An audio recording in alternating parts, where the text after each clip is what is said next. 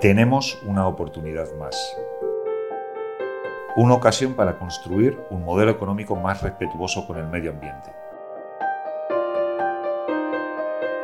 ¿Será la última oportunidad?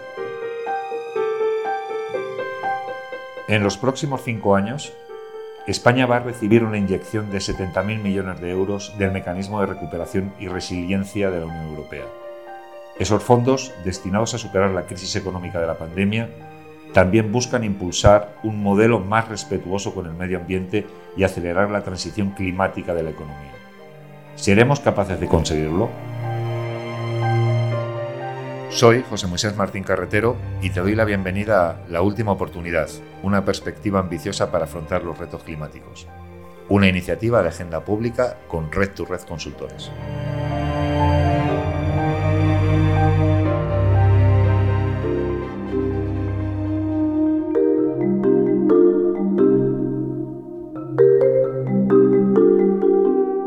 Hoy estamos con Mónica Parrilla, coordinadora de la campaña rural de Greenpeace.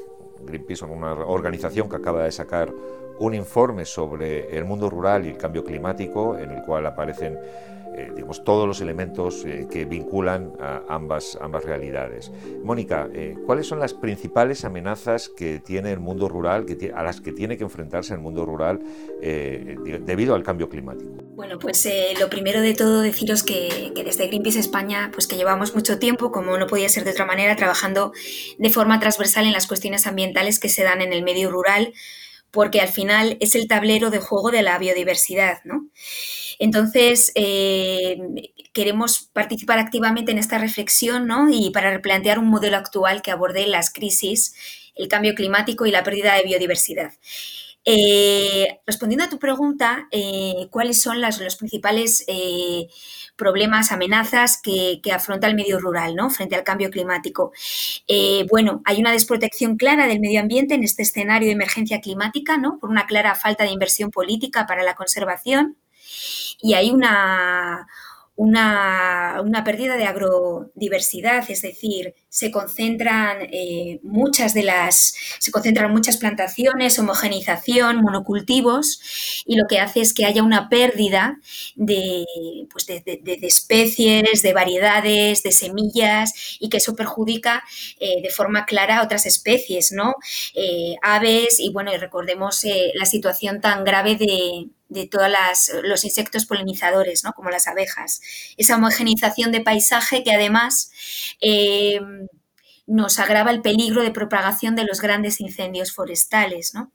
Este, esta crisis de territorio, esta despoblación, lo que ha convertido es que nuestras masas forestales se hayan incrementado, lejos de, de esta idea que tenemos o que se tiene de de desertificación, que también que hay un 75% de, de, terreno eh, eh, con graves problemas de desertificación, convivimos con unas masas, masas forestales muy vulnerables, eh, fruto del cambio climático, de, de sequías prolongadas, en el que es un combustible que arde más fácilmente, es decir, hay un aumento de inflamabilidad.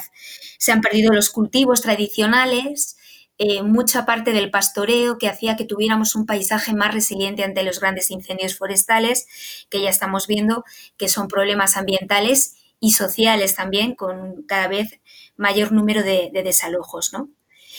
Más problemas, eh, bueno, ha habido un abandono de las buenas prácticas en sustitución por otras no tan buenas, en el que además se están instalando falsas soluciones eh, que no dinamizan la población rural, sino que, expulsan a la población.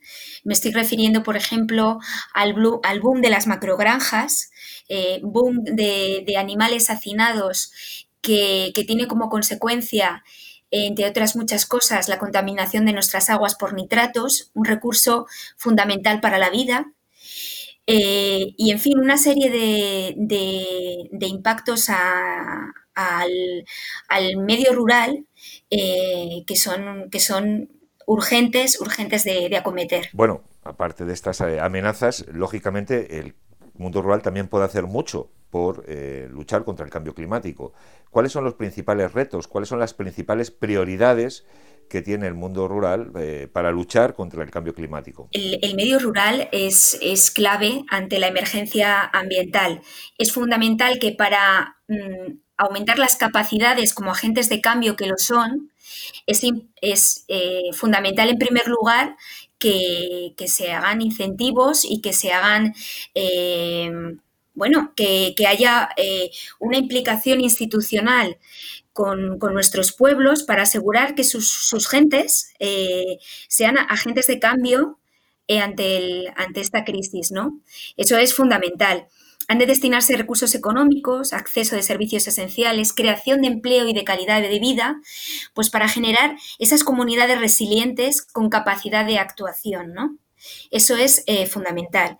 Y para eso hay que aumentarla y financiar, financiar, actividades sostenibles en el medio rural que incentiven la fijación de la población y que para ello recuperar y fortalecer esos conocimientos, esas buenas prácticas de la población frente a esas falsas soluciones, ¿no? Que no solo expulsan a las personas de los territorios, sino que también además dejan el medio ambiente completamente deteriorado, ¿no?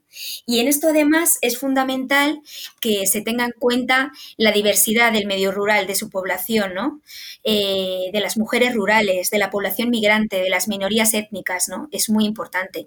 Eh, el 12%, me parece, si no me, equivoco, de, de, la población vive en el medio rural. Como dice los movimientos de la España vaciada, ser pocos no resta derechos. Y además es una población fundamental, fundamental, porque es una población que puede ayudar a conservar y a gestionar los ecosistemas de forma sostenible y que contribuyan a mitigar el cambio climático y a reducir los impactos y la vulnerabilidad de la población. ¿no?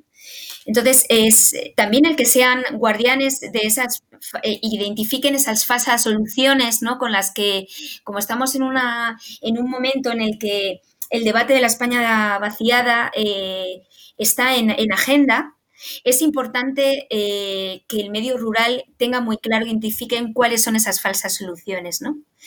Em, o sea, que vean esas oportunidades de futuro, de calidad, para evitar una degradación del medio ambiente y al final un empobrecimiento de la calidad de vida de la población rural. En definitiva, no podemos separar el desafío climático y el desafío demográfico, el desafío de la, de la despoblación. Esto es así, ¿verdad? Bueno, es que puede y debe hacerse, que la emergencia climática debe estar en el centro del debate de, la crisis del territorio. No se pueden tratar como nichos independientes. Una población más vulnerable pero clave ante la crisis ambiental. Es importante asegurar lo que comentábamos, esas inversiones para fomentar sus capacidades y reducir la vulnerabilidad frente a impactos de cambio climático. Es una rueda. Y sin embargo, a pesar de la importancia del medio rural, hay una clara falta de apoyo institucional. Esto se traduce en recortes de derechos en aspectos como sanidad, educación, infraestructuras, transporte, etcétera. Hay que garantizar esa calidad de vida y de servicios esenciales para que la población rural pueda ejercer ese papel clave de protección de los ecosistemas. ¿no? Por eso es importante que en el debate del reto demográfico se incorpore el contexto de emergencia ambiental en el que estamos, ¿no? Para revitalizar los pueblos es eh, fundamental, ¿no? Y, muy importante toda esta eh, transición ecológica justa que permita el acceso igualitario de bienes y servicios ambientales y sociales que no comprometa al medio ambiente integrando medidas para el uso sostenible de los recursos eh, naturales y, mitigación del cambio climático. Yo recordaba, eh, estaba recordando ahora un informe que hicieron la red de periodistas rurales, en el que era un estudio de la percepción de los avances realizados en la España despoblada desde el 2019, que fue cuando se generó ese auge de la España vaciada, ¿no? que salió en todos los medios.